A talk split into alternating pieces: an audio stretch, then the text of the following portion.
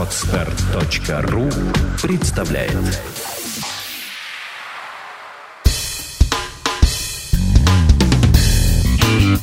Малый бизнес. Сюрпризы недели. Программа для тех, кто имеет или хочет создать свой бизнес. В этом выпуске малый бизнес поддержит за счет военных и не интересующихся своими пенсионными накоплениями граждан. Предпринимателям на упрощенке упростят бухгалтерский учет. Расчетный счет юридического лица или индивидуального предпринимателя теперь можно привязать к платежной системе PayPal. Некоторых продавцов алкоголя, если они не граждане Российской Федерации, придется уволить.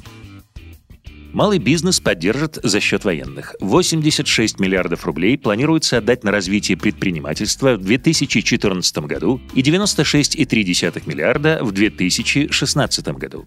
Минфин планирует сэкономить на всех бюджетных расходах, за исключением социальных, а также на управлении пенсионными средствами молчунов и на отказе индексации зарплат и пенсий военным.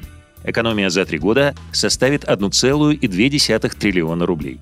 Ожидается, что за счет экономии только Минэкономразвития получит в два следующих года до 30 миллиардов рублей на гарантийные фонды для малого и среднего бизнеса.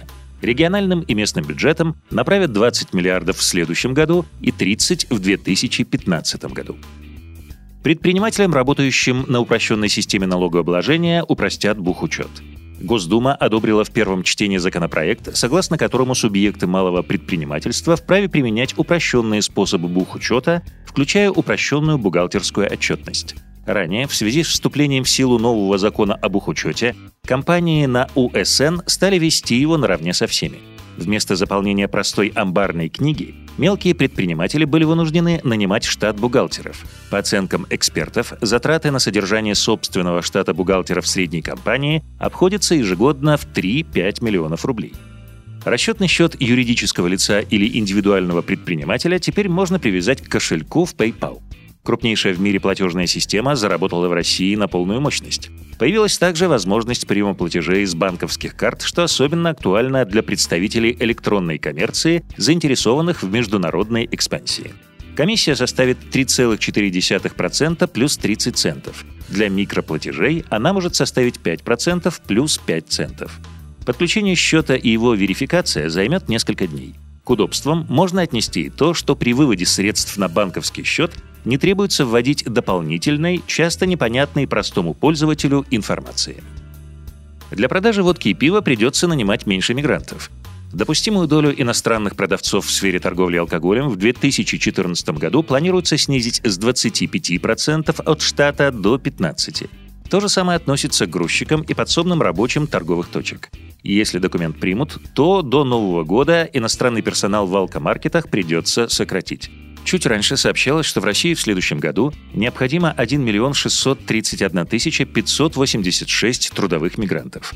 Большая их часть требуется традиционно для горных работ и неквалифицированной деятельности. Местный сюрприз. В Петербурге намерены ужесточить штрафы за торговлю в неположенных местах.